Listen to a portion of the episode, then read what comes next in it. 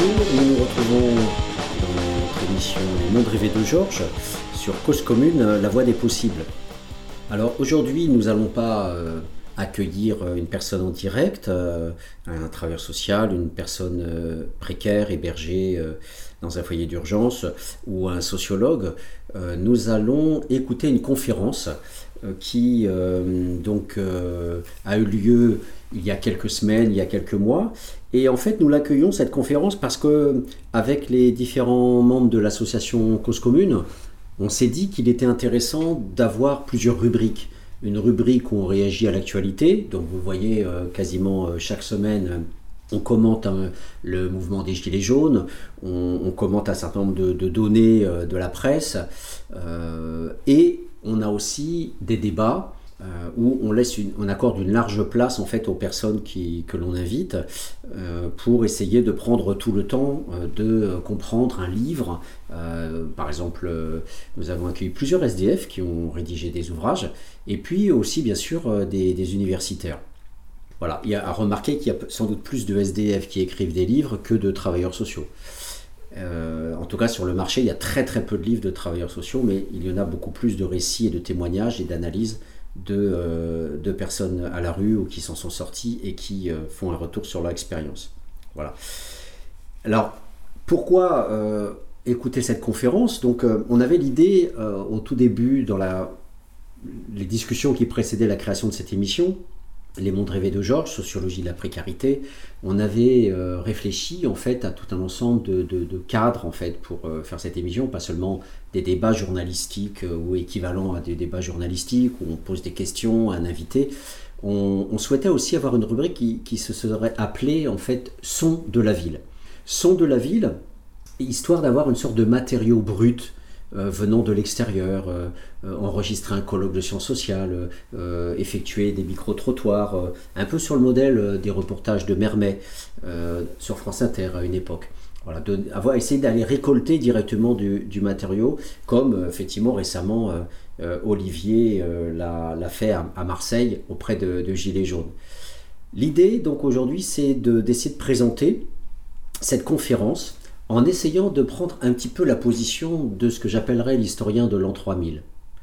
L'historien de l'an 3000, c'est essayer de se mettre dans la posture euh, de quelqu'un qui serait extérieur à la conférence et qui, euh, par le miracle de la découverte archéologique, tomberait sur une bande, euh, une bande sonore, la conférence de Thibaut Bezozzi, docteur en sociologie depuis 2015, euh, qui est rattaché au laboratoire Lorrain de sciences sociales et, hum, qui est aussi euh, rattaché à un laboratoire, le CEREP, de l'université de Reims-Champagne-Ardenne.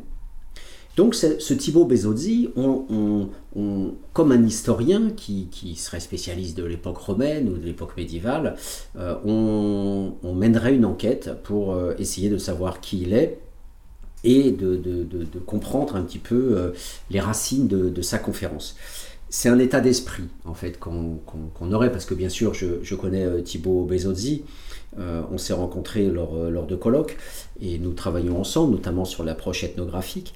Et donc je vais vous le présenter un petit peu dans cet état d'esprit même si c'est faux. Mais c'est l'idée l'idée c'est ça. C'est-à-dire que je vais prendre sa conférence comme un objet comme un ovni et je vais essayer de vous la présenter pour vous éditeurs pardon auditeurs qui n'êtes pas familiers de la sociologie et en tout cas pas tous euh, et, donc voilà, cet ovni, c'est ce sociologue, déjà le terme est un peu bizarre, voilà, ce, chercheur qui va étudier les humains en, société. Et, l'enjeu est donc d'essayer de traduire un petit peu cette, œuvre, ce, personnage, en, le présentant. Donc je vais bien sûr euh, présenter la conférence, euh, en essayant de donner quelques éléments, pas pour essayer de traduire et de vous donner à comprendre sa conférence, vous allez sans doute la comprendre sans trop de difficultés, mais pour essayer de jouer ce jeu de l'historien de l'an 3000 qui tomberait sur cette bande et qui essaierait de comprendre ce qui se passe en l'an 2000 en ce qui concerne les SDF. Voilà. Alors, je vais présenter brièvement euh, Thibault. Euh, j'ai présenté son rattachement. Donc, c'est quelqu'un qui est plutôt vers l'est, hein, euh, Strasbourg, Reims, Champagne-Ardenne, Mulhouse. Et hum, en fait, il n'a pas du tout effectué sa, thèse sur les SDF. Il a, il a travaillé en fait au, départ sur une galerie marchande d'un centre commercial au centre-ville de Nancy. qui s'intitule La Société des galeries marchandes en 2017. Euh, il a donc une optique de sociologie urbaine et, donc là d'entrée de jeu, l'historien de l'an 3000 se dit, euh, eh bien euh, voilà, il y a un lien logique à l'époque, en l'an 2000, étudier les SDF, il y avait plusieurs portes d'entrée. On pouvait, comme Brunto, avoir la porte d'entrée de la classe sociale avec le sous-prolétariat. On pouvait avoir la porte d'entrée de la culture, les subcultures liées à l'école de Chicago, et on peut avoir aussi euh, une entrée encore plus, plus globale, toujours plus ou moins liée à l'école de Chicago, mais encore plus, plus large, autour de la sociologie urbaine, de l'anthropologie urbaine euh, et de l'espace public. Et c'est là où on retrouve un lien finalement euh, logique, puisqu'il a étudié non seulement des personnes âgées dans des galeries commerciales, euh, mais il a aussi euh, exploré diverses thématiques telles que celle des graffitis et des migrants et des bidonvilles sur le territoire nancéen. Il a publié Idées reçues sur les bidonvilles en France en 2017 avec Jean-Baptiste Daubeuf et Hervé Marchal. Et une fois sa thèse acquise, il s'est engagé dans un post-doctorat euh, dans, dans un travail ethnographique visant à étudier la vie quotidienne des personnes sans abri et les dispositifs d'urgence sociale à Nancy. Alors c'était une recherche euh, financée puisque qui dit euh, postdoc dit souvent précarité euh, du, docteur qui n'a pas encore acquis un poste à l'université. Et, de ce fait, voilà, il y a des financements publics qui sont, qui sont donnés, assez rares au compte-gouttes, et qui permettent voilà, de survivre tout en pouvant continuer à poursuivre des recherches qui intéressent bien sûr l'État la plupart du temps, donc la question sociale. Voilà. Donc c'est cette, euh, recherche que je vais euh, présenter euh, sur le fond désormais, en essayant donc d'avoir des interrogations un petit peu naïves, comme en tâtonnant, on pourrait dire, comme le ferait un historien de, l'an 3000. Alors pour commencer, effectivement, la première question qu'on peut se poser, c'est comment un sociologue parle? Comment un, docteur présente, euh, par rapport à un journaliste, par rapport à, quelqu'un qui ne se dit pas scientifique, comment présente-t-on euh, un petit peu ses, travaux? Eh bien, vous allez le voir dans la conférence, la, première chose que l'on fait généralement, c'est de donner euh, des éléments de cadrage avant de commencer à parler directement de, son travail de terrain auprès des gens on commence par euh, euh, préciser un petit peu de, qui on parle. Donc c'est la raison pour laquelle il y a une petite approche historique qui est, euh, alors déjà, bien sûr, Thibault va, parler de ces différentes enquêtes, comme je l'ai dit, auprès des, vieillards, de sociologie urbaine, d'anthropologie urbaine, ce qui permet d'identifier aussi son positionnement euh, théorique, voilà, qui se raccroche à la sociologie américaine, de la sociologie urbaine, de l'école de Chicago, de Becker, autour effectivement de, toute cette dimension de, carrière des personnes dans la rue, euh, voilà. Et hum, en même temps, il y a un côté un peu sociologie française. Euh, cette, euh, cette, importance donnée à l'histoire.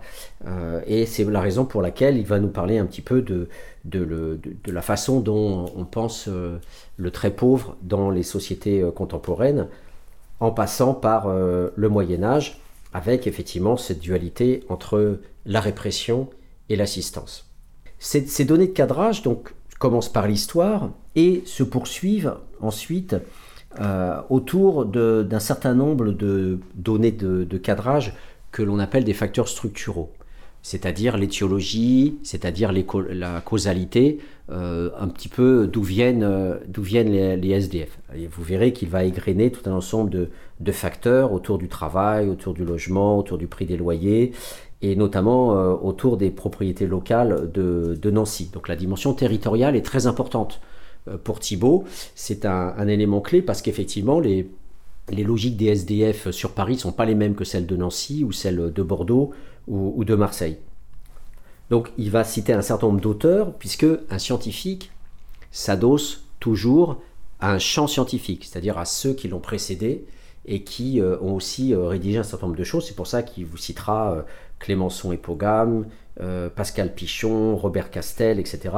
Euh, et donc on est toujours comme ça chevillé à un certain nombre d'auteurs euh, qui nous permettent d'ancrer finalement notre propre discours. Le troisième élément de, de cadrage, c'est le concept. Thibault va nous parler de la manière dont il catégorise les gens, puisque effectivement, on a une très grande diversité de catégorisation, et lui euh, va faire son choix parmi tout ça en disant finalement, ce que je préfère, ça sera de parler des gens en situation de rue. Voilà, même si effectivement, autour de ça, il y a tout un ensemble d'autres mots, à commencer par les mots des gens. Et Thibault est très très attentif, très scrupuleux à ce niveau-là, en disant, mais finalement, finalement, finalement, peu importe que ce soit nos catégories à nous, moi ce qui m'importe, c'est essentiellement les catégories que les gens utilisent eux-mêmes, à savoir plutôt, euh, par exemple, les routards ou, les zonards, mais je développe euh, pas plus. La dernière euh, donnée de cadrage que Thibault nous offre, c'est bien sûr la qualité essentielle d'un vrai chercheur, c'est-à-dire sa méthode. Et la méthode de Thibault est une méthode extrêmement coûteuse, c'est l'immersion ethnographique. Alors c'est quelque chose, effectivement, euh, une démarche à laquelle je suis très sensible, puisque depuis 25 ans, euh, j'ai effectivement déployé très fréquemment sur plusieurs euh, sites, dans plusieurs associations, dans plusieurs institutions qui s'occupent du social, cette, cette démarche d'immersion ethnographique de longue durée sur plusieurs mois, voire plusieurs années. Et, et Thibault, effectivement, pendant plusieurs mois, est parti dans la rue et dans les foyers d'urgence euh, pour enquêter auprès de, de ces publics. Euh, et il va donc, euh, à partir de ces quatre éléments de, cadrage, il va commencer à nous, nous présenter une typologie de ces, personnes qui, qui se regroupent en fait en, plusieurs groupes. Alors il y a plusieurs groupes et, Thibault insiste beaucoup sur l'hétérogénéité euh, du monde de la rue. Euh, il n'y a pas effectivement euh, un seul profil pour lui. Alors c'est là où on pourra discuter dans d'autres débats avec Thibault, puisque dans mes différents travaux, j'insiste sur l'homogénéité du sous-prolétariat avec des variations et des profils différenciés que ce soit les sortants de prison, les sortants d'hôpitaux psychiatriques, les chômeurs de longue durée euh, qui tombent, les jeunes sortants de la DAS qui n'ont pas eu de boulot, euh, les jeunes de banlieue qui se retrouvent euh, à la rue pour diverses raisons après avoir plus ou moins été mis à la porte du domicile parental. Il y a ceux qui effectivement ont eu un, une trajectoire de routard euh, à l'extérieur du pays et qui, reviennent. Il y a les zonards des festivals, etc. Tout, ce monde-là, les toxicomanes, les prostituées, etc. Et hum, Thibault, quant à lui, parle d'hétérogénéité. Et, donc ça fait partie effectivement de, d'une discussion, étant donné qu'avec la question des migrants, et bien sûr on a aujourd'hui beaucoup de migrants dans la rue et beaucoup de migrants dans les foyers d'urgence, et eh bien la, la question de homogénéité, hétérogénéité se pose encore plus, puisque euh, beaucoup de migrants sont aussi des opposants politiques ou sont euh, des euh, migrants économiques ayant été paysans dans d'autres sociétés, dans d'autres types de sociétés, notamment agraires ou agricoles, et que donc de ce fait, il n'est pas courant, par exemple, d'avoir des paysans SDF en France, alors que ça peut être une des raisons pour lesquelles des, des migrants économiques africains ou, ou afghans viennent, viennent en France. Donc cette hétérogénéité, effectivement, arrive euh, malgré tout, euh, mais sous un format finalement on retrouve toujours une circulation entre le prolétariat et le sous-prolétariat, que ce soit du prolétariat agricole euh, ou, ouvrier. Mais en tous les cas, voilà, c'est intéressant de voir que pour l'historien de l'an 3000 que je serais éventuellement et qui partirait avec ces catégories de classe sociale, eh bien on, enquête vers un Thibault qui lui pose à plat l'ensemble des profils de, ces gens sans forcément recourir à ces catégories euh, de, prolétariat sous prolétariat et qui, euh, et qui, voilà, qui, qui, renvoie effectivement plus à une notion euh, d'hétérogénéité compte tenu de, de, la variété qu'il essaye de, de, mettre en, scène à travers le genre, à travers l'âge, à travers l'ancienneté, à travers le rapport éventuellement à un produit, dans le cas d'addiction, du, type de sortie à une institution, prison ou hôpital ou, ou lié à l'assistance, le rapport aussi euh, aux normes dominantes. Voilà. Donc je ne défriche pas plus. Je vous laisse écouter la conférence où il va nous poser euh, sa typologie avec euh, tout un ensemble de, catégories qui renvoient à, à, la manière dont finalement les gens se désignent eux-mêmes. Donc je ne défriche pas plus cette question-là et vous verrez que dans les émissions ultérieures, euh, Thibault sera invité et nous aurons l'occasion d'en débattre. Cause commune, des conférences comme si vous y étiez. Bon, à mon tour de vous euh, dire Bonsoir à toutes et à tous.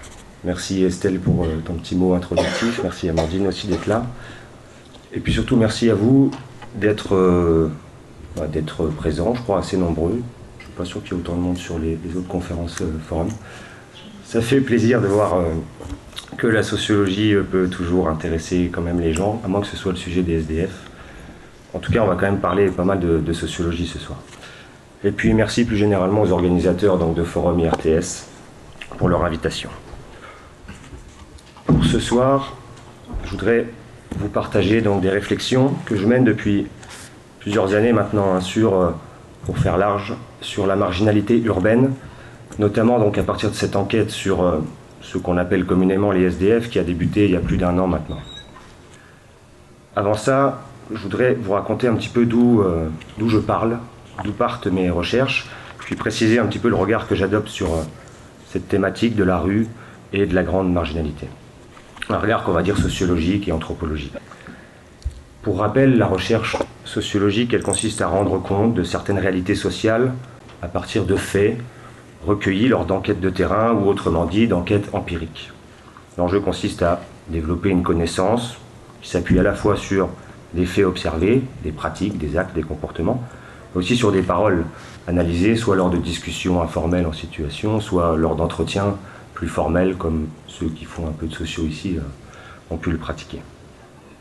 L'idée, à travers ce croisement du dire et du faire, c'est de décrire et de mieux comprendre les ressorts sociaux qui structurent les groupes, les relations, les individus, etc. L'optique sociologique, elle incite à replacer systématiquement, j'insiste systématiquement, les individus dans les contextes sociaux qu'ils ont traversés, à commencer par leur milieu familial, on verra que ce n'est pas neutre là sur la question euh, des SDF ou des sans-abri, mais aussi euh, les replacer dans les contextes que les personnes connaissent aujourd'hui, afin d'étudier l'influence de ces milieux sur leur vie euh, individuelle.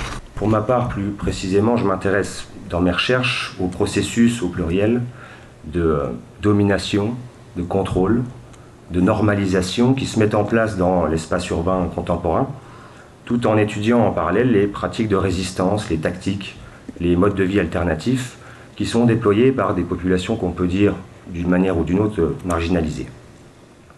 Et puis, en tant que population marginalisée, forcément, ces populations sont euh, aux prises avec ce mode de gestion normative de l'ordre urbain. Les travaux, pour remettre dans le contexte un petit peu, les travaux de sociologie urbaine, notamment depuis euh, Henri Lefebvre, hein, qui était un, philosophe post-marxiste assez critique, euh, qui a beaucoup écrit dans les années 60-70 sur l'urbain. Euh, ces travaux donc attestent de la rationalisation grandissante de l'espace urbain, aujourd'hui de plus en plus conçu, agencé, organisé, à des fins prioritairement marchandes et sécuritaires. C'est en partie d'ailleurs ce qui marginalise peut-être d'autant plus certaines franges euh, précaires de populations qui peuvent accéder, qui ne peuvent accéder aux consommations euh, marchandes et puis qui cristallisent peu ou prou des sentiments d'insécurité. Dans les termes d'Henri Lefebvre, c'est toute la question du droit à la ville et celle du droit à la différence qui se trouve clairement posée, qui se croisent d'ailleurs à travers ces sujets, notamment du fait de cette priorité donnée aux enjeux marchands et sécuritaires dans la manière qu'on a de produire, de gérer, encore une fois, l'espace urbain d'aujourd'hui, ce qu'on pourrait appeler la gouvernance de l'espace urbain. Petite historique assez bref, mais voilà, dans le cadre de ces recherches, j'ai d'abord effectué une thèse de, sociologie en m'intéressant au centre commercial Saint-Sébastien, hein, que j'imagine la majorité d'entre vous connaissent, qui est au centre-ville de Nancy, où euh, j'avais observé en fait des personnes âgées qui se retrouvaient quotidiennement entre 2011 et 2013 dans euh, les galeries marchandes de ce centre commercial, sur les fauteuils, sur les bancs qui y sont euh, disposés, à l'attention des clients, hein, ces bancs et, ces fauteuils. Ces personnes vieillissantes, elles provenaient de milieux sociaux défavorisés, elles avaient donc peu de ressources, et par ailleurs, elles étaient très majoritairement veufs ou veuves. Confrontées à la solitude, au désœuvrement, les anciens se retrouvaient euh, plusieurs heures par jour dans ce centre commercial pour observer la vie des galeries, pour se saluer, pour bavarder entre eux et avec d'autres personnes. Ce qui était intrigant, c'est qu'en fait, elles venaient là, ces personnes, plusieurs heures par jour, sans effectuer d'achat. Donc je m'étais questionné sur quel sens elles accordent à cet espace, pourquoi c'est aussi important pour eux, alors qu'a priori on est sur un lieu euh, économique, marchand, qui est, ce qui était intéressant, c'est que c'est un lieu qui est comment dire, exemplaire de la marchandisation et de la sécurisation de l'espace urbain. Et ce phénomène, il n'arrangeait pas les affaires de la direction du centre commercial parce que les individus âgés dont je parle, elles occupaient, enfin ils occupaient, pardon, ces individus des places euh, dévolues à une clientèle qui est évidemment plus rentable. Et ces personnes, en plus, elles ternissaient un petit peu l'image du centre. Tout est rationalisé dans un centre commercial. Hein. Il faut absolument euh, que l'image, la signalétique, l'esthétique, etc., invitent à consommer. Là, évidemment, l'image jeune, dynamique et à la mode d'un centre commercial n'était pas favorisée par cette présence un petit peu polluante, je reprends les mots là de la direction du centre commercial, hein, des personnes âgées. Bon. Si bien donc ces personnes qu'on peut difficilement taxer d'être violentes euh, ou bruyantes, encore que sur le bruit on pourrait discuter, en tout cas elles étaient obligées de, ruser pour continuer de s'approprier les galeries marchandes et euh, malheureusement elles se sont vues progressivement évacuées par la transformation spatiale de ces espaces détente hein, qu'on voit un petit peu en, photo derrière moi, et puis par le renforcement du règlement euh, intérieur du centre commercial qui ciblait directement euh, l'usage long de ces, fauteuils par les personnes âgées. Bon, ici s'exprimait, selon moi, une injustice socio-spatiale dans un espace semi-public urbain. Voilà ce que je concluais dans cette thèse.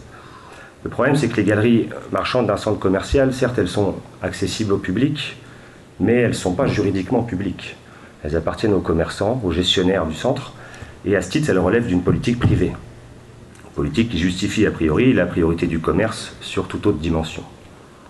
Bon, l'ensemble de ce travail a été publié dans un ouvrage qui s'appelle La Société des galeries marchandes. Estelle le rappelait, il y en a quelques exemplaires à l'entrée. Pour continuer d'explorer ce, champ de questionnement, il fallait que je m'intéresse à d'autres publics marginalisés, à d'autres espaces urbains, peut-être plus directement publics ces espaces. Hein. C'est ainsi que j'ai effectué donc deux courtes recherches, je passe assez vite hein, là, mais l'une qui portait sur les, graffeurs à Nancy et sur le graffiti, l'autre sur de jeunes euh, Soudanais qui étaient fraîchement arrivés en, Meurthe-et-Moselle suite au premier démantèlement euh, euh, du campement de Calais. J'ai également eu l'occasion de travailler avec mon collègue et ami Jean-Baptiste Daubeuf, que, j'excuse, hein, il aurait dû être présent ce soir, qui vient de soutenir sa thèse d'ailleurs des sociaux aussi vendredi dernier, euh, à propos de la question des bidonvilles, sujet dont il est euh, spécialiste, et on a alors publié, euh, c'était début 2017 si je ne me trompe pas, un, petit ouvrage qui est, intitulé Idées reçues sur les bidonvilles en France. Il y en a aussi quelques exemplaires à l'entrée. Bon, à travers ces sujets-là, ce qu'il faut retenir, c'est que j'ai observé d'autres formes de marginalité, d'autres espaces urbains. La, problématique, pour moi, elle restait la même, à savoir comment l'espace urbain, sa forme matérielle, ses enjeux symboliques, ses politiques, ses règles, mais aussi ses habitants, les multiples agents de contrôle qu'on peut y trouver, comment cet espace donc façonne nos comportements en limitant nos possibilités d'expression, d'action, pour les renvoyer vers l'espace privé. À cet égard, je fais une petite discrétion, mais euh, le, débat sur la laïcité est particulièrement éloquent. Là-dessus, on renvoie vraiment euh, les pratiques vers l'espace privé, là où, euh, à l'origine, je regarde François qui est un peu spécialiste de la question aussi. À l'origine, c'était plutôt du droit positif sur la possibilité de s'exprimer dans l'espace public. Et puis parallèlement, hein, quels sont, au regard de cette gestion de l'espace urbain, quelles sont les tactiques, les détournements déployés par les catégories populaires, défavorisées ou déviantes, peu importe ici, pour euh, résister malgré tout en continuant d'exercer leur liberté, parfois aux limites de la légalité quand même, ou autrement dit, comment les personnes marginalisées arrivent-elles à se définir positivement et à être reconnues malgré tout, j'ai envie de dire? C'est donc assez naturellement que j'en suis venu à la thématique d'aujourd'hui, hein, à me questionner sur la question SDF dans les termes de Julien Damon, en partant de l'idée que les personnes sans domicile n'avaient justement pas d'espace privé où se retrancher.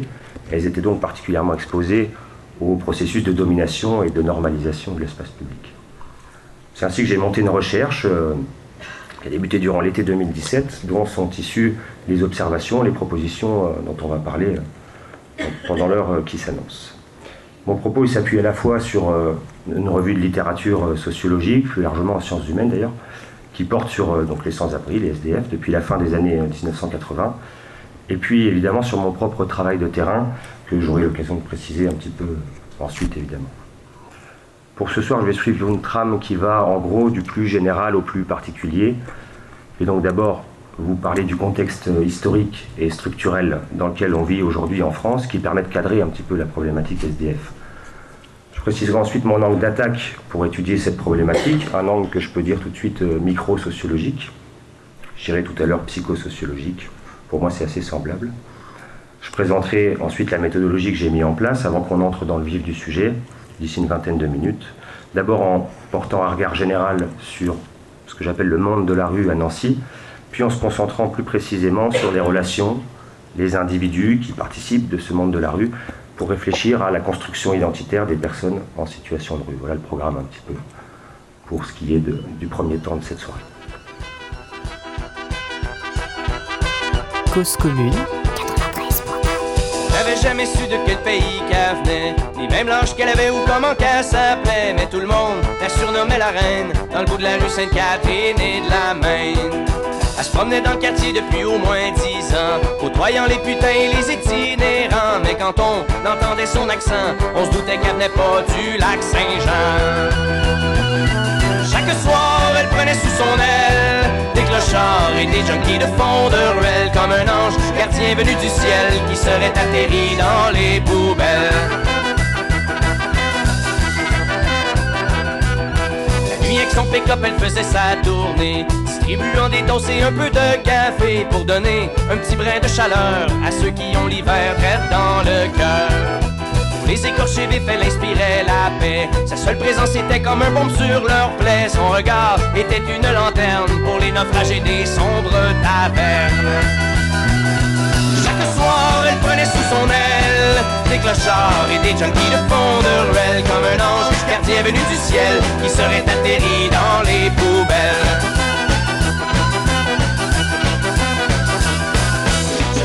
Un chauffeur de taxi, elle aurait fui la guerre pour émigrer ici. Il y a de cela une coupe de décennies quand on fait son petit gars puis son mari qu'elle aurait trouvé pour s'accrocher à vie, c'est de s'occuper des pauvres et des plus démunis. Au lieu de vivre triste éternellement, elle avait maintenant des centaines d'enfants. Chaque soir, elle prenait sous son aile des clochards et des junkies de fond de comme un ange gardien venu du ciel qui serait atterri dans les poubelles.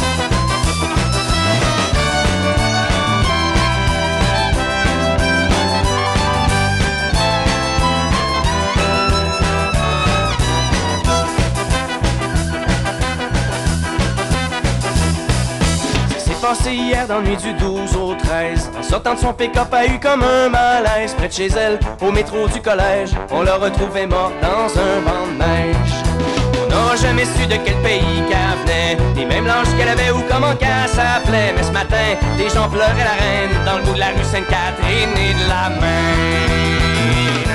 Mais au moins, elle a repris ses ailes pour partir vers un monde un peu moins cruel. Et même si elle croyait pas en Dieu, c'est sûr qu'elle va quelque part où le ciel est bleu.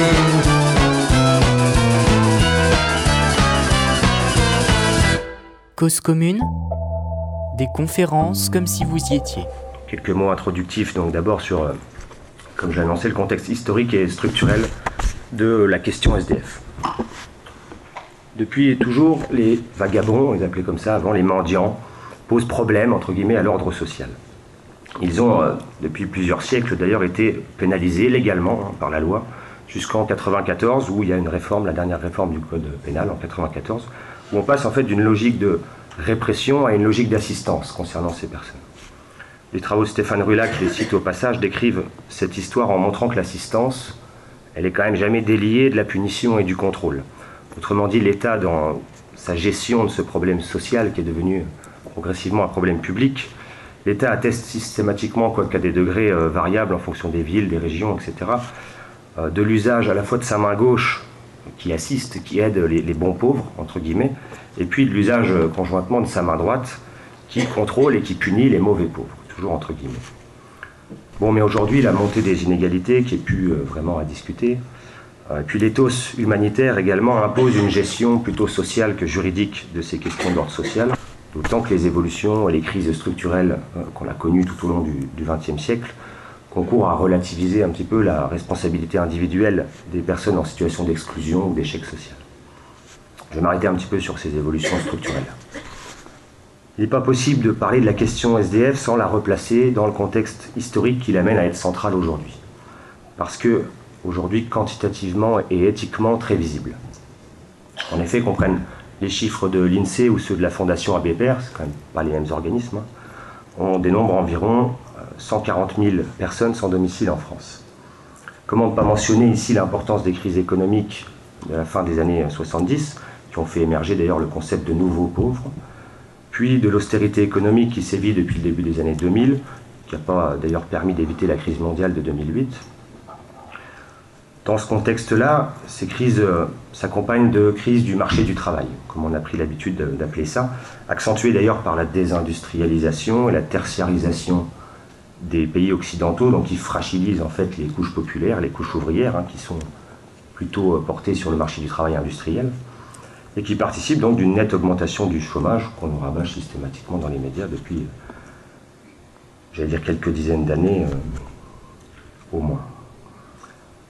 C'est dans ce contexte économique et politique qu'augmentent remarquablement les inégalités sociales et le nombre de pauvres. Il faut ajouter encore, au rang de ces évolutions structurelles qui expliquent l'augmentation du nombre de personnes sans domicile, ce que l'abbé Pierre dénonçait déjà dans son célèbre appel en 1954, à savoir une pénurie de logements, on parle aujourd'hui de crise du logement plutôt, hein, qui est toujours d'actualité, bien qu'elle soit plus caractérisée par la faiblesse du nombre de logements, encore que, mais plutôt par euh, l'importance des prix des loyers et la faiblesse du parc social. Aujourd'hui, il faut savoir qu'à Nancy, on est entre 12 et 14% de logements vacants. Donc il y a des logements, simplement il n'y a pas de logements, euh, il y a peu de logements dans le parc social, et le prix des loyers tend à augmenter très fortement. Plus encore, d'une autre manière, le regard sociologique, il invite aussi à, tenir compte des transformations des structures familiales, et ce n'est pas neutre du tout dans la compréhension qu'on peut avoir de la situation des, personnes dites SDF car les études longitudinales, notamment un rapport de Serge Pogam et Clémenceau en 2002, prouvent la, prégnance, la surreprésentation d'individus en situation de rue qui ont connu des problématiques familiales durant leur enfance et qui sont originaires des milieux défavorisés. Divorce houleux, famille recomposée, famille monoparentale, violence conjugale et ou abandon des parents, etc. Autant d'épreuves qui peuvent en fait fragiliser les individus et puis favoriser ensuite l'expérience de la rue. Selon euh, cette étude hein, que je citais de Pogam et Clémenceau, 80% des utilisateurs des services d'hébergement proviennent de familles d'origine populaire, avec une nette surreprésentation de personnes qui ont connu des problématiques familiales durant leur jeunesse. Enfin, et toujours sur un autre plan euh, historique et structurel, ce que souligne Pascal Pichon, hein, qui est une sociologue euh, réputée sur, sur les questions du sans-abrisme, elle souligne la désinstitutionnalisation de la psychiatrie, qui s'opère depuis les années 80 et qui n'est pas neutre du tout dans la compréhension qu'on peut avoir, encore une fois aujourd'hui, de, la, problématique SDF. Sous couvert d'autonomie, en gros, qui est une valeur devenue centrale dans nos sociétés individuées, on prend de moins en moins en charge institutionnelle des personnes aux troubles psychiatriques, plus ou moins épisodiques, dont certaines sont visibles dans le monde de la rue ces évolutions structurelles historiques, elles sont euh, particulièrement détaillées dans les travaux de Robert Castel, qui est un éminent sociologue qui travaille sur l'exclusion sociale. Je pense que les étudiants de l'IRTS ont déjà entendu parler de Robert Castel, qui est un peu le pendant de, Serge Pogam hein, en sociologie de l'exclusion. il travaille sur l'exclusion sociale, il renomme ça d'ailleurs la désaffiliation. son ouvrage classique, il date de 95, 1995, ça s'appelait La question sociale. Et puis il a actualisé plus récemment son approche en 2009 dans un livre qui s'appelle La montée des incertitudes. Pour faire vite, il montre que la société, elle se précarise par le bas, que les écarts, les inégalités se creusent, imposent des degrés divers de précarité à toute une frange de population qui va des classes moyennes inférieures aux clochards, en passant par les travailleurs pauvres, les femmes isolées, une majorité des immigrés, etc. Au passage, le mouvement des Gilets jaunes là, qui se mobilise depuis euh, samedi, euh, trouve que ça illustre pas mal cette précarisation généralisée par le bas. En fait, on. Comment dire Castel nous montre qu'il y a un décrochage généralisé, et c'est ce qu'on retrouve, je crois, euh, dans le mouvement des, Gilets jaunes. Ça nous invite à percevoir la situation euh, des sans-domicile comme le résultat d'une précarisation plus générale, où finalement les ruptures biographiques, les décrochages, sont plus fréquents, en tout cas plus fréquemment, à l'origine d'une expérience de rue qui est plus ou moins longue. Le concept de désaffiliation il permet par ailleurs de souligner que la précarité n'est pas qu'une question de ressources financières. On a trop tendance à réduire ça à l'économique. La précarité, elle renvoie plutôt à l'incertitude. Incertitude qui est vécue tant sur le plan économique, ok, mais aussi sur le plan relationnel et identitaire. C'est là-dessus que je me concentrerai tout à l'heure. parce que c'est particulièrement euh, visible chez les gens de la rue. Cette analyse de Castel, elle permet aussi d'introduire les limites de euh, la catégorie ou de l'appellation du sigle SDF, un sigle qui explose médiatiquement au milieu des années 90. Parce que les personnes dites euh, SDF sont en fait d'une telle diversité, on va le voir, que la catégorie, l'appellation, le nom qu'on leur donne n'est pas du tout assez précis pour caractériser autre chose que l'absence de rattachement administratif à une adresse, à son nom. Mais finalement, ça ne dit rien sur ces personnes, ça dit juste quelque chose sur leur situation administrative. La question des mots qu'on emploie, elle est importante, particulièrement en sociologie, où Durkheim nous invitait déjà à la fin du XXe siècle à redéfinir, fin du XIXe, pardon, à redéfinir les termes que nous employons et à nous méfier des catégories de sens commun. Donc vous doutez bien que SDF, ce n'est pas forcément le terme qui me plaît le mieux. Sur notre sujet, il faut remarquer que les professionnels de l'assistance, du travail social, ont plutôt tendance à parler d'errance urbaine, surtout à propos des jeunes. Au Canada, par exemple, on parle de l'itinérance. Dans la recherche française, on parle des sans-abri, du sans-abrisme, qu'on distingue d'ailleurs euh, des SDF.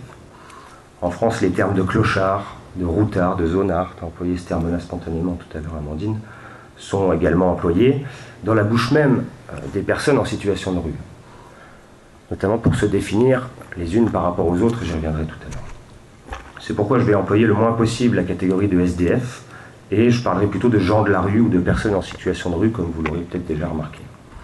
Ça me permet de laisser ouverte la possibilité d'intégrer toute la diversité des profils sociologiques dans cette recherche. Je me suis d'ailleurs plutôt intéressé à un monde qu'à des personnes. Un monde au sens interactionniste qui n'est pas exclusivement composé de SDF au sens administratif, puisque certains zonards ou personnes qui se définissent comme zonards euh, ont un logement à leur nom, et que dans ce monde il existe aussi de nombreux liens avec des personnes qu'on peut dire au bord de la rue, mais qui peuvent être dites administrativement SDF. Donc il y a vraiment une, zone de flux, un continuum de situations comme ça que le terme de SDF ne permet pas euh, d'expliciter. Bon, il est temps d'en venir à ce que j'ai voulu comprendre euh, pour ma part dans l'ensemble de ces constats d'ordre structurel, parce que finalement il y a plein de manières de se questionner sur le sujet. À partir d'une revue de littérature sur la question SDF, il m'est apparu que de nombreux travaux de sociologie s'intéressent d'abord aux politiques publiques et aux dispositifs nationaux d'assistance aux plus démunis. C'est intéressant, mais ce n'est pas cette approche que j'ai mobilisée. D'autres travaux sont fondés sur un travail de terrain, qui est centré sur les structures d'assistance et qui s'appuie parfois plus sur le point de vue des professionnels que sur celui des gens de la rue.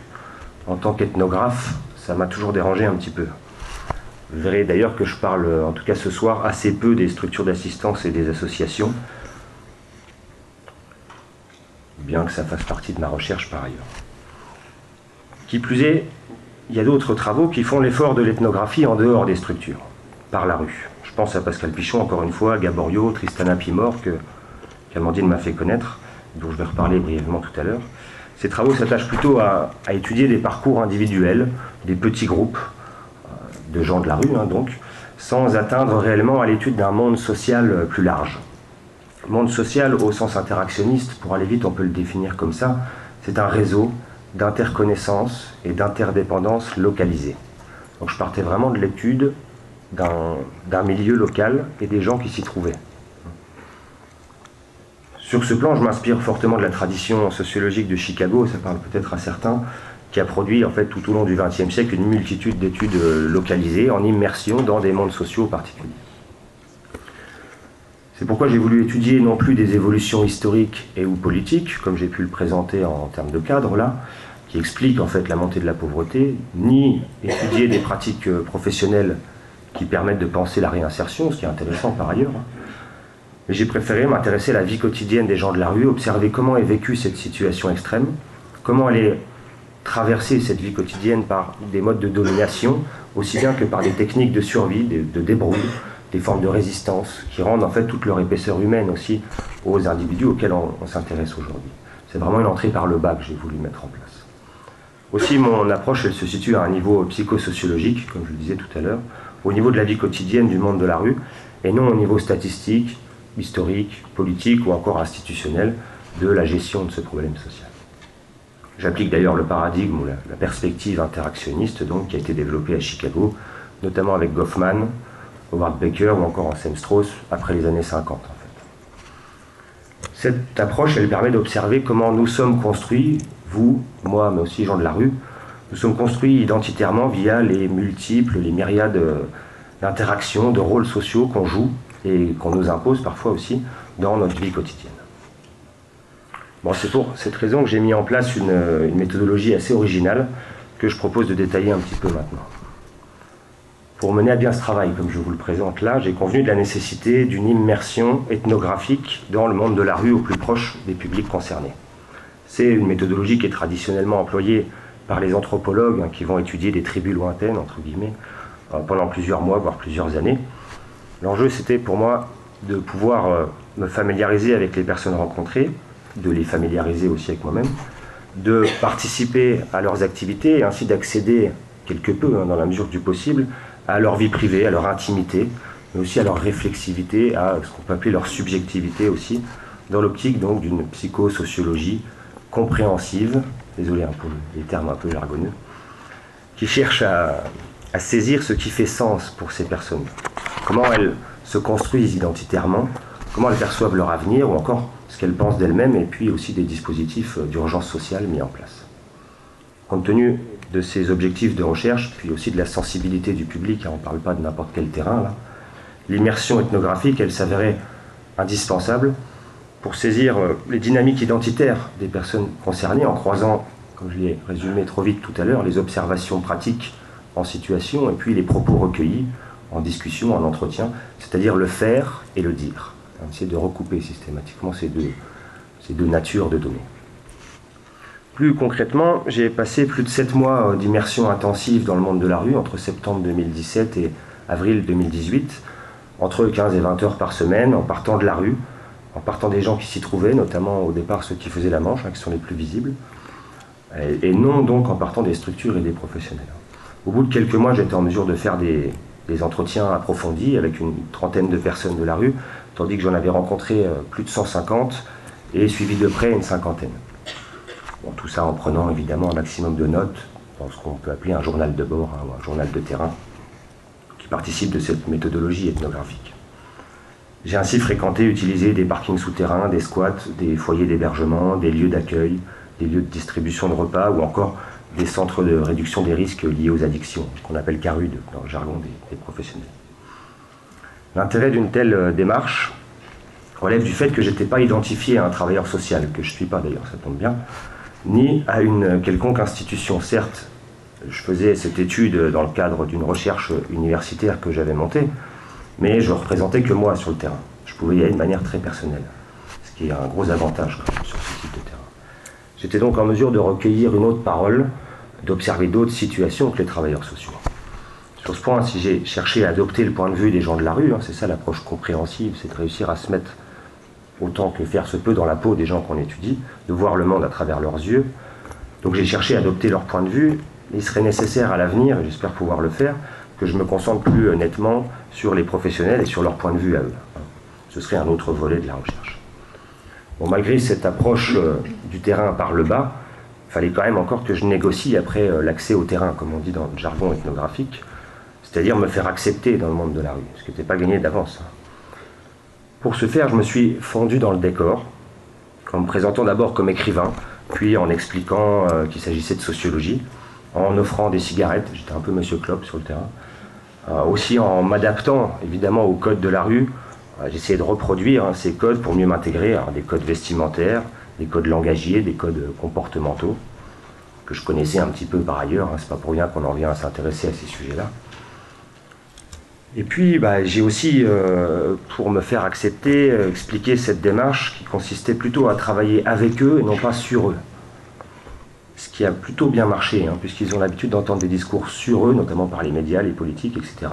Là, l'enjeu, c'était que ce soit eux qui produisent la recherche, hein, avec leurs mots et leurs paroles. Que j'ai fait euh, le, maximum.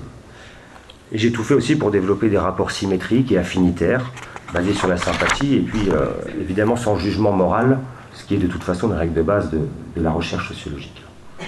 Je dois dire que j'ai été plutôt bien reçu par la majorité des gens que j'ai rencontrés. J'ai même passé de très bons moments avec plusieurs d'entre eux, avec qui on a noué des liens, des liens presque, presque d'amitié. Je dois quand même vous dire aussi que j'ai essuyé des refus et des rejets de la part de certaines personnes, évidemment. C'est ainsi que j'ai pu, non sans ruser un petit peu, me familiariser avec eux, les familiariser avec moi, puis participer progressivement, autant que possible, à leurs activités, aux activités du monde de la rue, du moins aux activités légales, hein, je tiens à le préciser, afin de comprendre ce monde-là de l'intérieur. C'était vraiment l'enjeu, à voir l'envers du décor, comprendre le monde de l'intérieur. Cela dit, j'ai pas la prétention d'avoir vécu ce qu'ils vivent, et ce serait stupide de ma part de prétendre ça. Faut être clair, par exemple, j'ai fait la manche une vingtaine d'heures, j'ai pu calculer dans mon journal de bord, en cumulant les sessions que j'avais fait avec différentes personnes, hein, je faisais pas la manche tout seul, ça n'avait pas de sens, mais voilà, je m'arrêtais, je pouvais faire la manche parfois pendant une demi-heure, une heure avec euh, personne que, je finissais par bien connaître. Euh, j'avais, j'avais pas besoin de faire mes pièces, comme ils disent, hein, faire ses pièces. Euh, d'ailleurs, je donnais systématiquement à la fin l'argent que j'avais pu récupérer à celui avec qui je faisais la manche. Mais voilà, il y a l'expérience de faire la manche, mais quand on n'en a pas la nécessité, on ne peut pas prétendre qu'on a vécu la manche. Il faut se rendre compte de ça. Et tout le reste d'ailleurs. Hein. J'avais d'ailleurs toujours une certaine culpabilité en rentrant chez moi, parfois tard le soir, hein, en prenant une douche euh, bien chaude et puis en allant sur mon matelas. Pas forcément évident à, gérer. J'ai d'ailleurs jamais dormi dehors, par exemple. Bien que j'ai passé plusieurs soirées dans les foyers, dans les parkings, dans les squats, je partais, en fait, une fois que les personnes avec qui j'étais euh, s'étaient couchées, je ne voyais pas la plus-value scientifique à dormir concrètement dehors, entre guillemets, ou dans les foyers. C'est aussi peut-être une question de limite personnelle, je dois l'avouer. Bon, néanmoins, cette, euh, s'il faut relativiser l'expérience, évidemment, j'ai pas pu la vivre comme eux. Néanmoins, cette méthode, elle m'a permis quand même d'avoir un regard d'ensemble sur le monde de la rue et puis un regard plus précis sur les individus qui s'y inscrivent. Et c'est les deux parties qui nous attendent maintenant. On va voir que le monde de la rue, c'est un monde qui est, euh, contrairement à ce qu'on pourrait avoir en tête, un monde organisé et structuré. C'est pas l'anarchie, comme on pourrait le penser. Il faut se méfier de certaines idées reçues qu'on peut avoir concernant les personnes dites euh, SDF. Ne pas les percevoir d'emblée comme euh, désocialisées, isolées, irrationnelles, violentes. Ne pas les considérer uniquement à travers leur manque, mais aussi peut-être à travers ce qu'ils déploient, à travers leurs compétences, leurs formes de résistance, ainsi que les normes et les valeurs qui régissent le monde de la rue, comme tout monde social finalement. D'abord en allant sur le terrain, on s'aperçoit assez vite de l'hétérogénéité du monde de la rue. Que, euh, je le disais en introduction, la catégorie des SDF, elle tend à nier un petit peu cette hétérogénéité.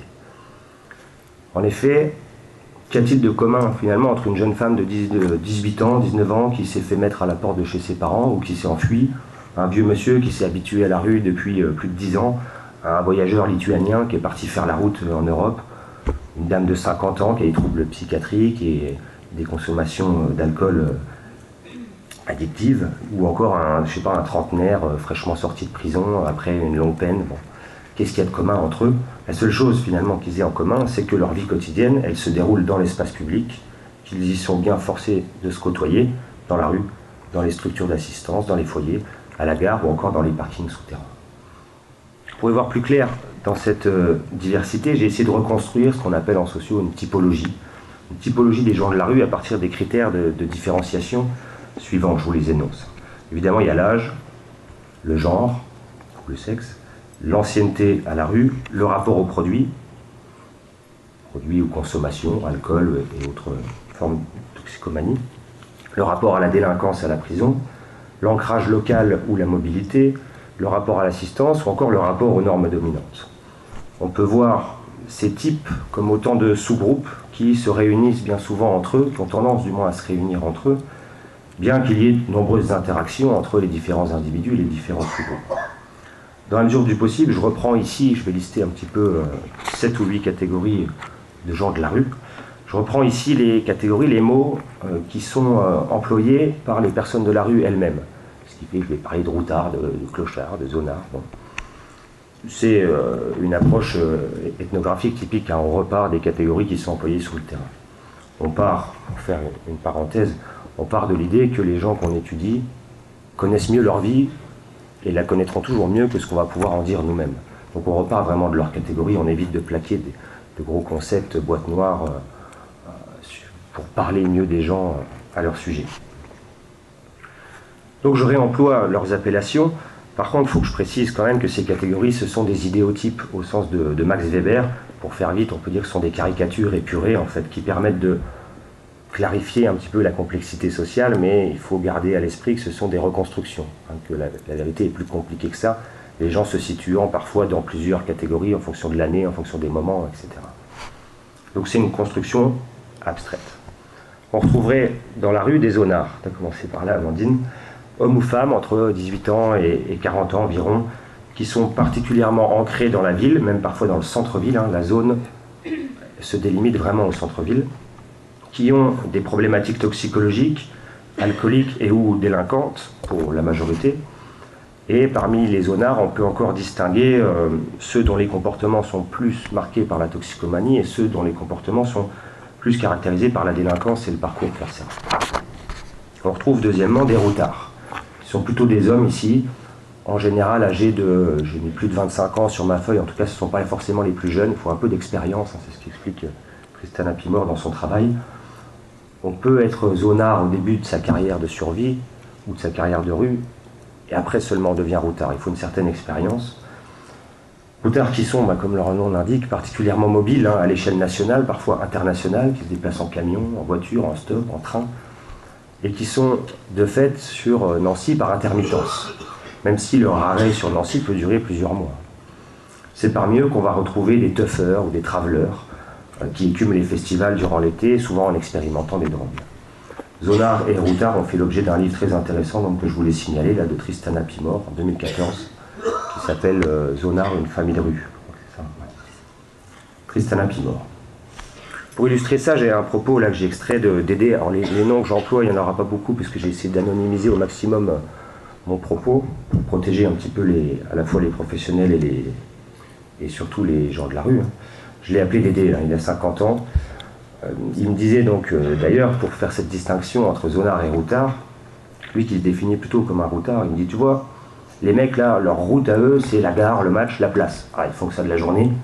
Moi j'ai 35 ans de bourlingue, j'ai pas arrêté de changer de ville, de pays, j'en ai vu des choses. Il distingue clairement routard et zonard on, a, on aurait troisièmement des clochards, plutôt des hommes, âgés entre 40 euh, et 75 ans, qui sont aguerris à la vie de rue. Ils sont euh, très peu mobiles, sont souvent alcoolisés. Certains ne boivent pas du tout, il y a quand même des contre-exemples à Nancy. Ils sont rarement euh, drogués. On est plutôt sur la figure que traitait, dont traitait Patrick Declercq dans, dans, son ouvrage qui a fait référence à Les naufragés, où il parle vraiment de, plus d'alcool que de drogue et de problématiques euh, psychiatriques d'ailleurs. Et ils ont, euh, ce qui est assez surprenant, je suis en train d'écrire un article d'ailleurs plutôt sur les, vraiment sur les personnes âgées et le rapport à l'espace, ils ont une routine minimale qui est très établie, c'est très routinisé. On verra que c'est le cas de, de tous finalement, mais peut-être plus fortement pour les clochards âgés. Certains sont totalement en dehors des structures, tandis que d'autres sont totalement dépendants des structures. Il n'y a pas trop d'entre-deux sur ces personnes-là. Quatrièmement, on retrouve évidemment des personnes qui sont temporairement en rupture de logement à la suite d'une expulsion, d'une rupture conjugale. Ces derniers sont assez nombreux dans le monde de la rue, mais ils y restent peu de temps. L'efficacité du travail social, ici, elle est manifeste, hein.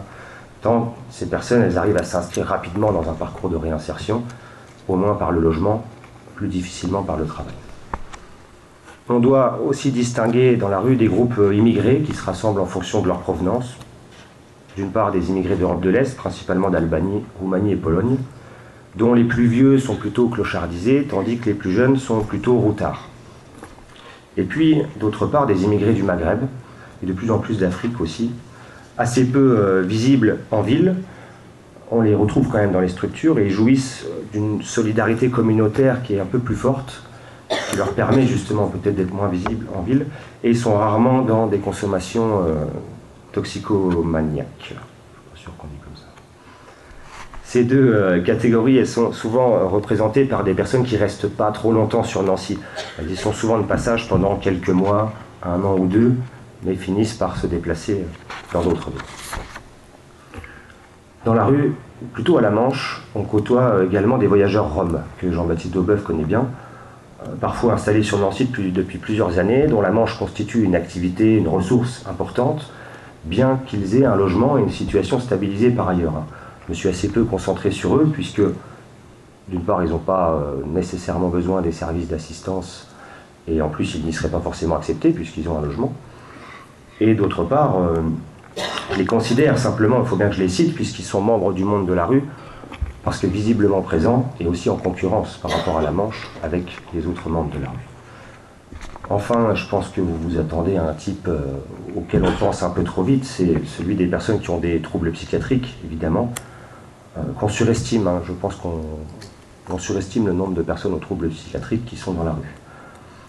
Pour qui, effectivement, là, le terme d'errance peut être significatif dans la mesure où ils peuvent effectivement errer de manière irrationnelle, a priori sans but, sans savoir où ils vont, en tenant des propos ou en affichant des comportements extravagants.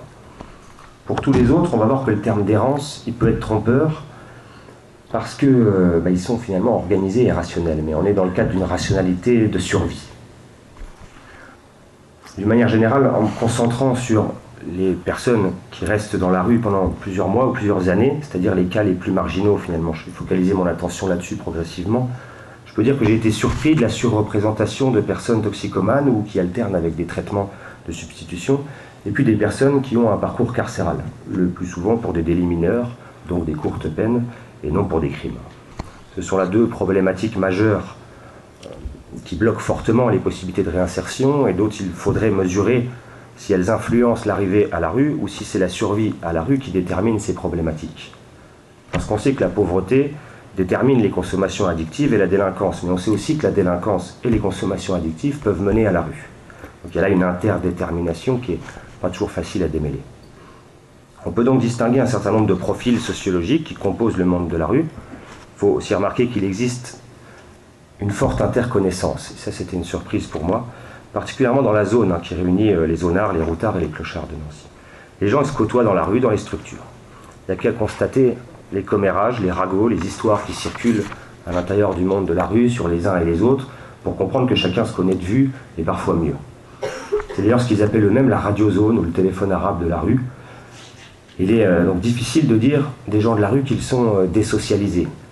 Ils sont plutôt extrêmement socialisés, mais à l'intérieur du monde de la rue. Il peut avoir des effets pervers, d'ailleurs, on va y venir sur l'importance identitaire que peut prendre ce, groupe d'appartenance. On peut aussi parler d'une certaine interdépendance, dans la mesure où les uns et les autres, interagissent pour se rendre des services, pour se vendre des produits, pour partager des ressources, des informations, pour entrer en conflit parfois, ou simplement pour passer des moments euh, quotidiens ensemble de, de sociabilité assez banale. Pourtant, il y a également un turnover des membres du monde de la rue. Entrée et sortie de prison, tentative de sortir de la rue, mobilité géographique des uns, mort des autres. La mort est assez présente dans ce monde-là, ça ne vous étonnera pas, mais c'est quand même assez troublant. Autant de raisons qui font en fait que le monde de la rue est très changeant, quoiqu'un noyau de personnes y soit continuellement et durablement présent. Ça représente entre 50 et 70 personnes à Nancy. C'est parfois d'ailleurs sur ce noyau que s'appliquent le mieux les réflexions que je vais vous proposer.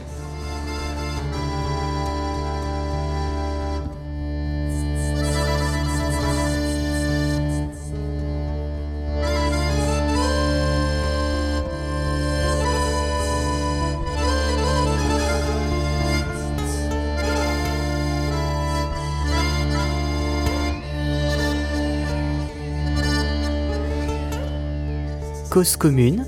93.1 Et bourgeois, entends-tu passer dans ta rue une parade d'espérance et qui chante et qui danse évoque, évoque la galère, le cap sur la bohème, évoque, évoque nos chimères, le cap sur le Frédène et des cigales dans la fourmilière.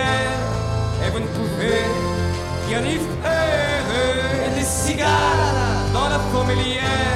Et c'est pour ça que j'espère.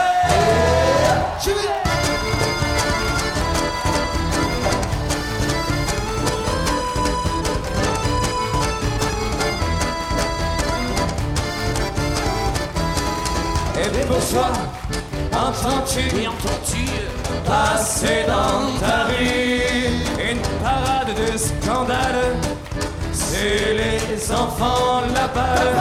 Laisse ça jongler, s'accroche le feu, et ça fait boum boum dans les oreilles.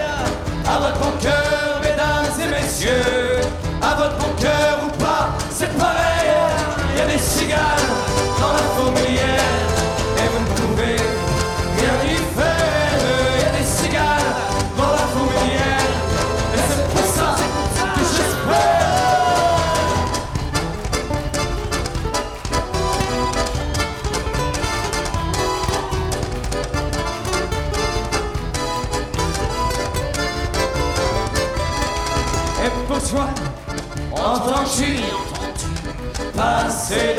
ta vie une parade de fortune. C'est les oiseaux sans prime et qui s'acharnent, on n'a que mal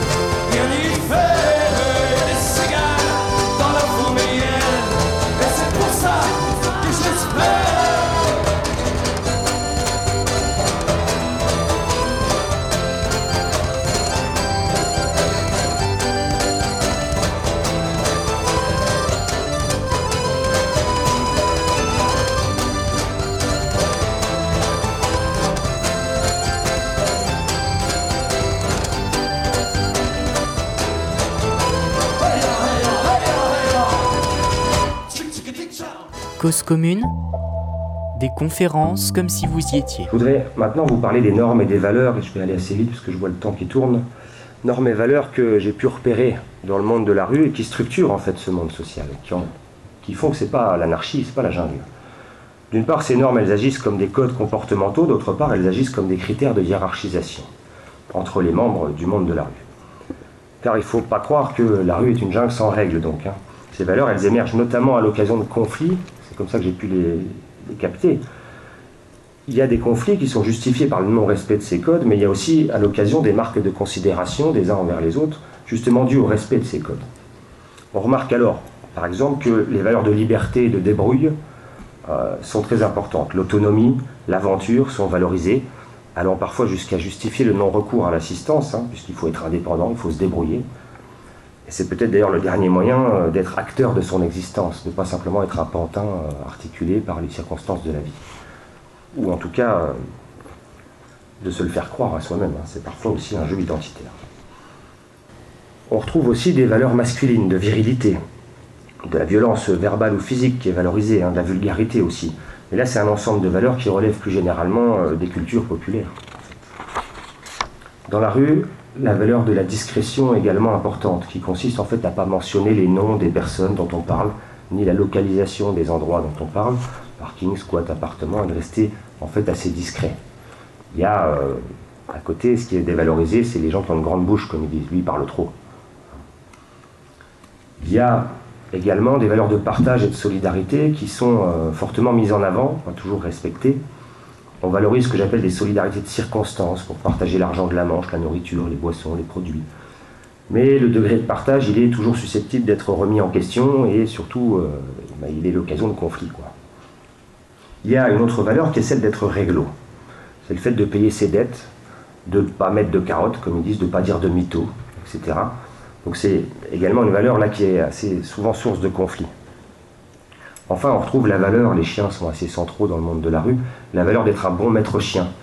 C'est le fait de bien nourrir son chien, de ne pas le frapper, de bien le dresser, le soigner. Et tout ça joue un rôle important dans la rue. Il y a des personnes qui sont, euh, typiquement, je viens à la hiérarchie, des personnes qui sont euh, mal aimées, voire euh, des boucs émissaires, parce qu'ils, en tout cas la justification, c'est qu'ils s'occupent mal de leur chien. Inversement, il y a des personnes qui sont respectées via leur chien, via le traitement qu'ils ont de leur chien. Du fait qu'il y ait de l'interconnaissance, des normes et des valeurs, je viens d'en parler, le monde de la rue, il est nécessairement hiérarchisé. C'était une découverte aussi pour moi. Il y a des petits et des grands. Il y a des dominants et des dominés. Il y a des craints, des respectés, des mal aimés. Bon, semble se jouer en fait une lutte des places, une lutte pour la reconnaissance en interne du milieu. Dans l'ensemble, les critères de hiérarchisation interne sont les suivants, je vais les passer assez vite, mais ils correspondent aux valeurs que je viens d'énoncer.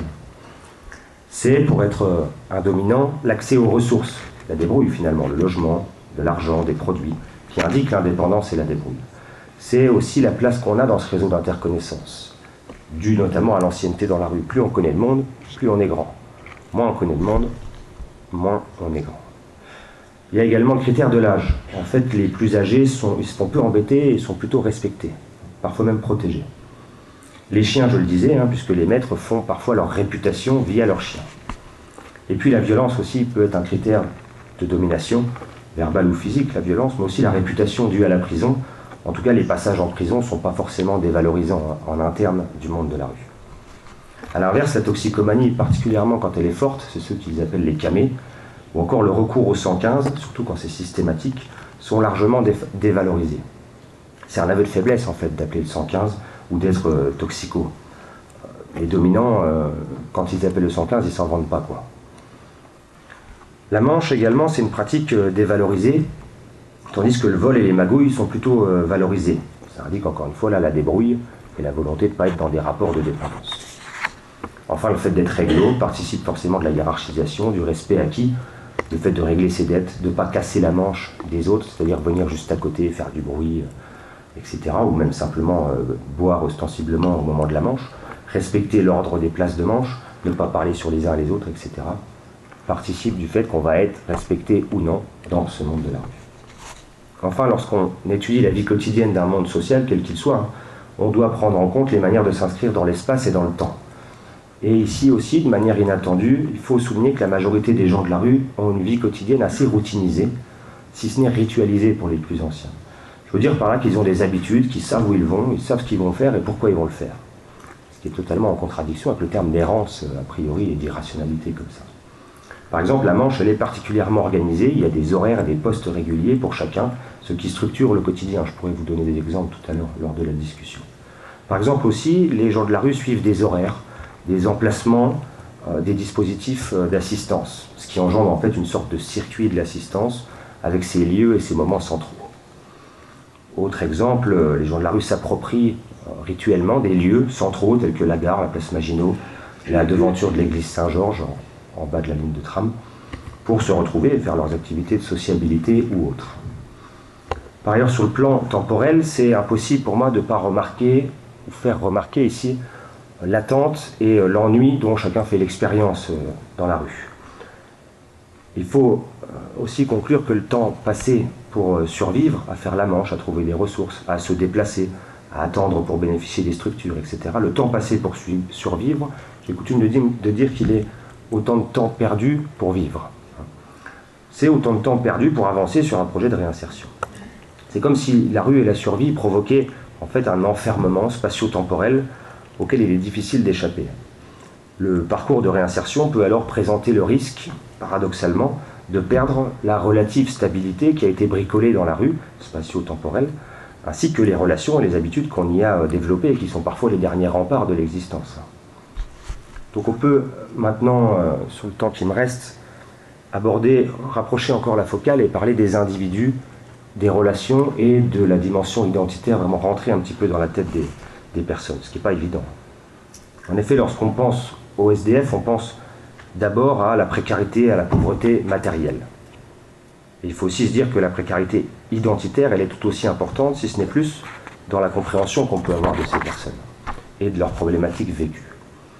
À ce niveau identitaire, donc, face aux stigmatisations, face au sentiment d'échec personnel, l'enjeu le plus important consiste pour eux à se maintenir, selon les termes de Pascal Pichon, c'est l'enjeu du maintien de soi, garder la tête hors de l'eau, au moins identitairement, c'est-à-dire à continuer d'exister positivement d'une manière ou d'une autre. La question identitaire est celle de l'image qu'on a de soi, de l'image qu'on nous renvoie.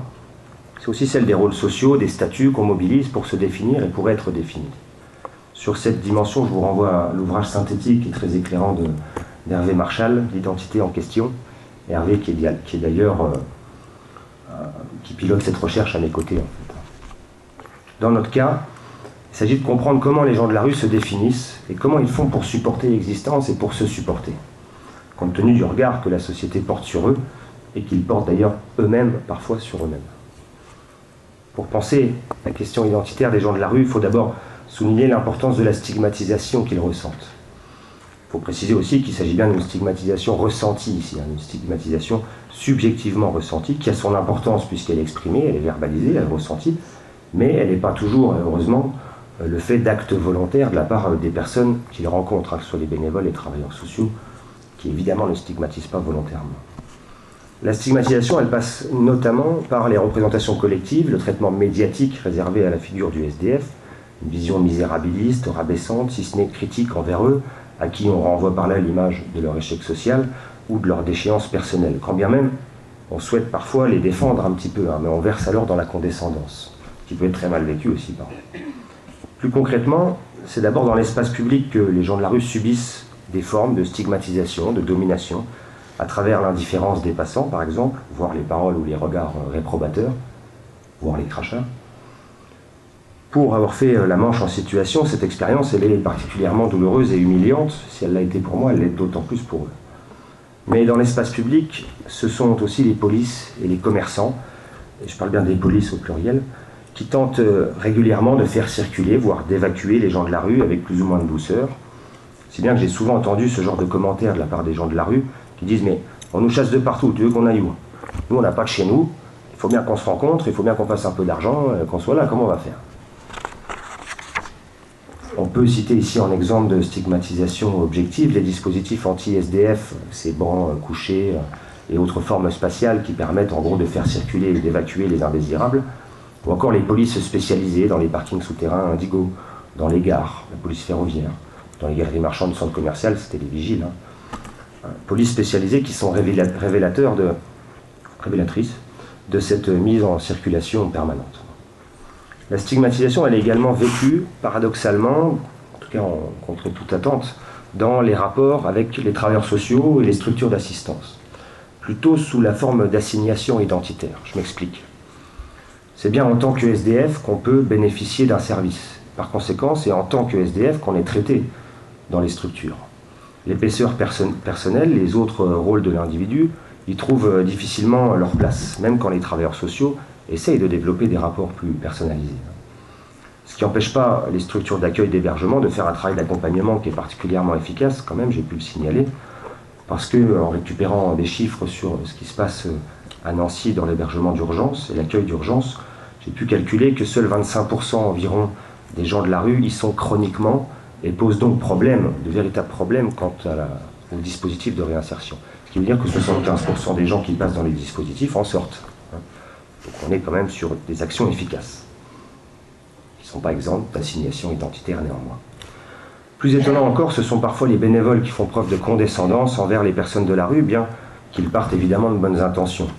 L'assistanat, l'infantilisation qui peut en résulter, peut être très mal vécue par euh, ceux-là même qui sont aidés, dont on a vu d'ailleurs qu'ils accordent de l'importance à la débrouille et à l'indépendance.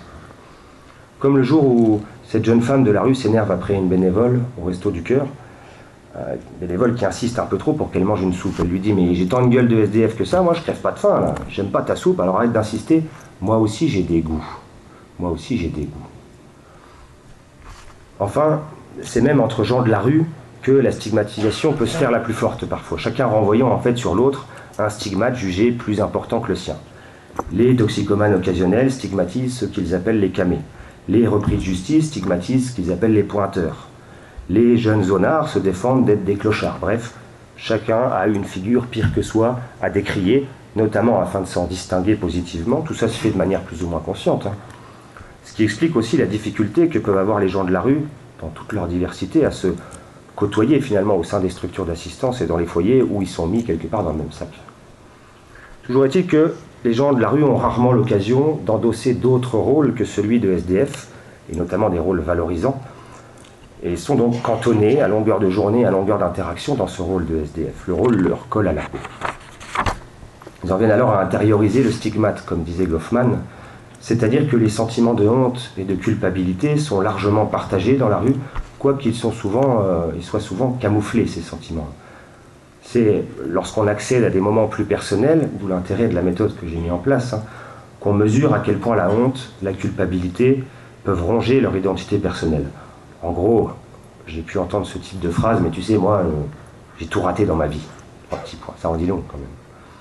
Mais toujours de manière euh, à demi-mot et dans des moments plutôt d'intimité, évidemment pas en collectivité. Le rapport à la drogue est lui aussi euh, source de culpabilité. J'aimerais bien arrêter, mais à chaque fois, je retombe. J'arrive à rien en fait. Il ne faut pas s'imaginer qu'ils valorisent leur consommation. Hein. Et à chaque fois qu'ils essayent d'avancer et qu'ils retombent, ils s'enfoncent un peu plus dans la culpabilité. Sur le plan psychologique, on sait que la réaction à la honte, elle est de l'ordre de l'immobilité ou de l'effacement de soi. Un enfant qui a honte, qu'est-ce qu'il fait? Il met les mains devant son visage, il se cache. Tandis que la culpabilité peut mener à l'autodestruction plus ou moins lente, ce qu'on retrouve hein, dans les pratiques de toxicomanie. Difficile dans cette situation psychologique d'envisager un parcours de réinsertion, d'autant que ce serait encore prendre le risque d'échouer, de rater à nouveau, de s'en sentir responsable et donc d'augmenter encore les sentiments de honte et de culpabilité. En fait, lorsqu'on fréquente le quotidien de la rue, on s'aperçoit qu'il existe une tension entre perdre la face et sauver la face, toujours dans le jargon de Goffman. Car devant ces stigmatisations qui sont diversement vécues, l'enjeu consiste pour eux évidemment à sauver la face, pour continuer de se définir positivement. Pouvoir être acteur de son existence et pouvoir dire je. C'est ainsi que la débrouille, la liberté, l'honneur, la solidarité deviennent des valeurs centrales qui permettent de rester en quelque sorte maître de sa vie et de se valoriser tant bien que mal. Donc il ne faut pas s'imaginer que les gens de la rue pleurent sur leur sort. S'ils ressentent de la honte et de la culpabilité, comme je viens de le dire, ces sentiments, ils sont plutôt terrés. Ils sont mis en sourdine et s'expriment que dans des moments cachés, à demi-mot, euh, plutôt tard le soir et plutôt dans des relations de face à face. En général, en collectivité, que ce soit en dehors ou dans les structures, c'est plutôt l'enjeu de sauver la face qui s'exprime avec les dérives de violence ou de fabulation qui peuvent en résulter. Alors l'enjeu consiste à mettre en avant des qualités réelles, des compétences acquises ou passées, des projets euh, qui ont l'air plus ou moins réalistes, des connaissances artistiques et ou culturelles, etc.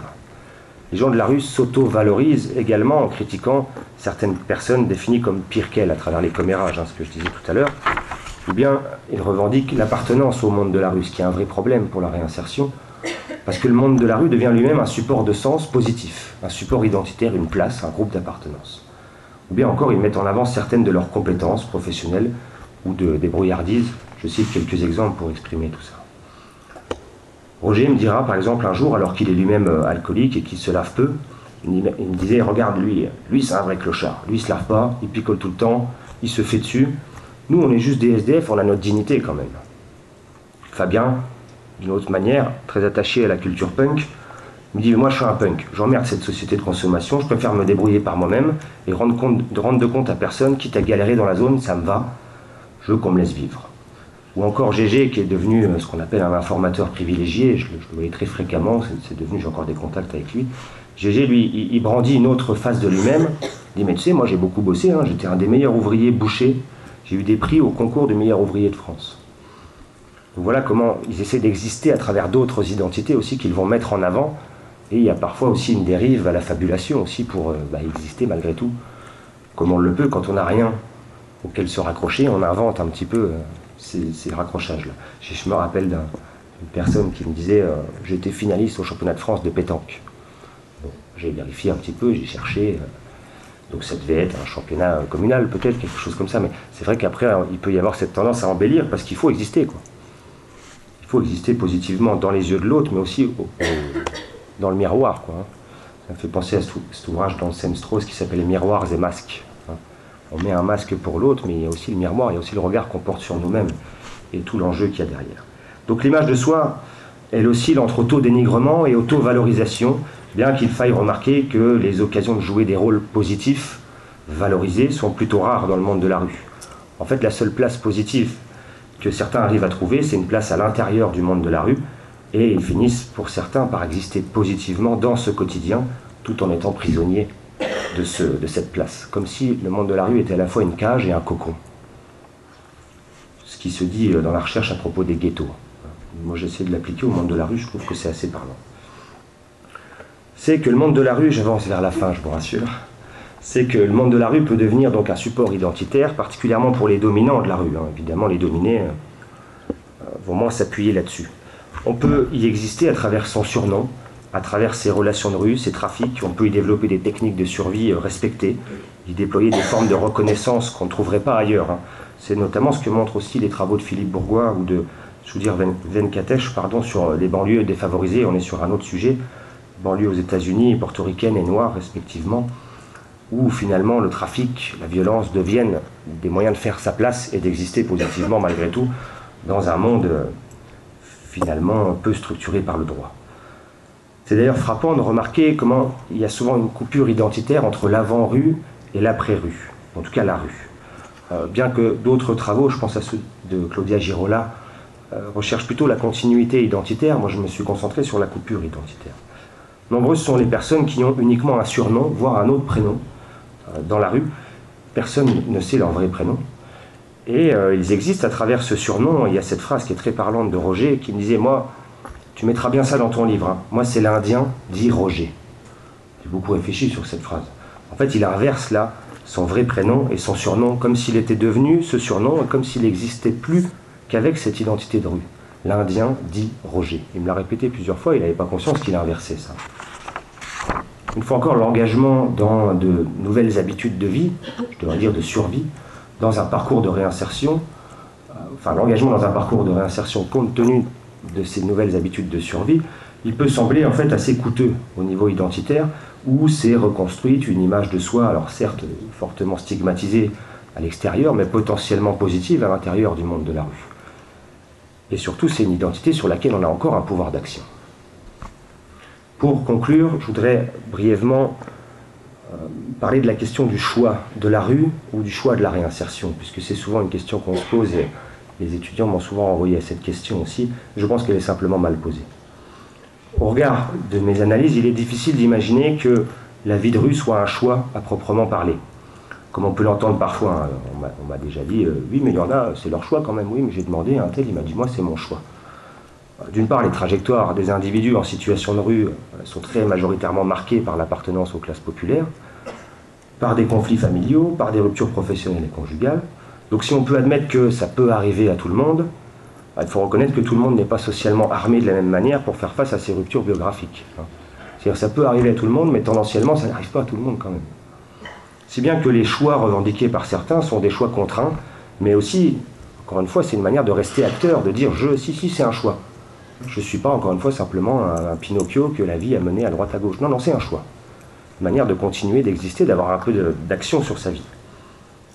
D'autre part, constatant l'organisation sociale du monde de la rue, ce que je vous ai présenté, et les problématiques identitaires qui s'y nourrissent, on a pu comprendre que la réinsertion pardon, peut paradoxalement euh, passer pour un choix coûteux et risqué. La toute relative stabilité sociale, matérielle et identitaire qu'ils ont réussi à trouver dans le monde de la rue, finalement peut devenir tout ce qui reste à l'individu et les choses les plus difficiles à quitter, même dans l'optique d'une réinsertion, dont on n'est pas sûr qu'elle va aboutir. Finalement, au regard des normes et des valeurs du monde de la rue et puis des enjeux du maintien de soi, il devient compréhensible, et j'ai pour coutume de dire que la débrouille et la liberté valent plus cher que le confort et la sécurité. Il ne faudrait pas qu'on juge avec nos normes de confort et de sécurité et qu'on se dise ouais mais pourquoi ils veulent pas aller en foyer? Il y a quand même un lit, du chauffage et une porte qui ferme. Oui mais là les valeurs de liberté et de débrouille valent plus cher que ça. Ce sont d'autres valeurs, c'est une autre forme de rationalité. Et c'est peut-être tout ce qui reste. Qui a un risque d'être un petit peu normatif, de juger dans nos propres yeux, en tout cas avec nos propres yeux, leur esprit et leur rationalité. Je pense, pour conclure, que dans le cadre d'une resocialisation aux normes dominantes de la société, il me semble que c'est avant tout en activant des rôles positifs, en acceptant la quête de liberté et de reconnaissance dans laquelle sont pris euh, les gens de la rue, qu'on pourrait enclencher pour ceux qui le souhaitent, pour ceux qui sont prêts aussi, des démarches de stabilisation de leur vie, qui pourraient mener à terme vers des démarches de réinsertion, quand bien même cette stabilisation les laisserait en marge du travail, voire en marge du logement privatif. Je vous remercie pour votre attention.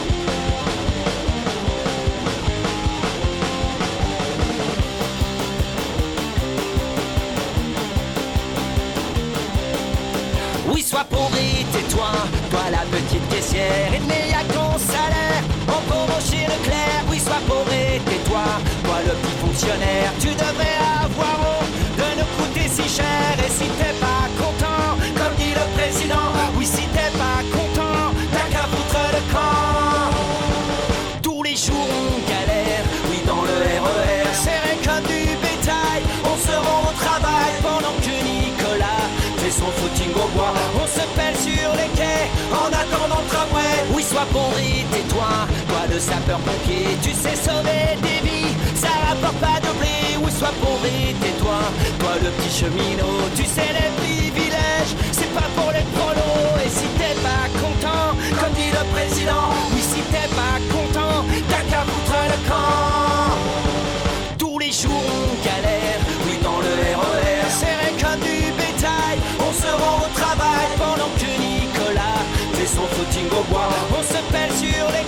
en attendant le tramway. Tous les jours on galère, tous les jours on galère.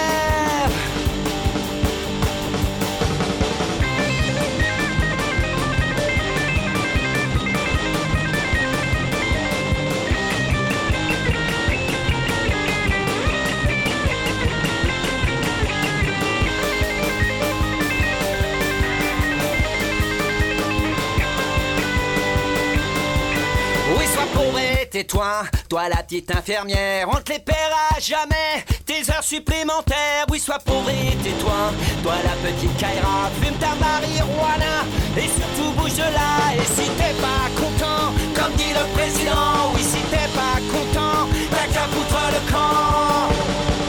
Tous les jours on galère, oui dans le RER, serré comme du bétail. On se rend au travail pendant que Nicolas fait son footing au bois.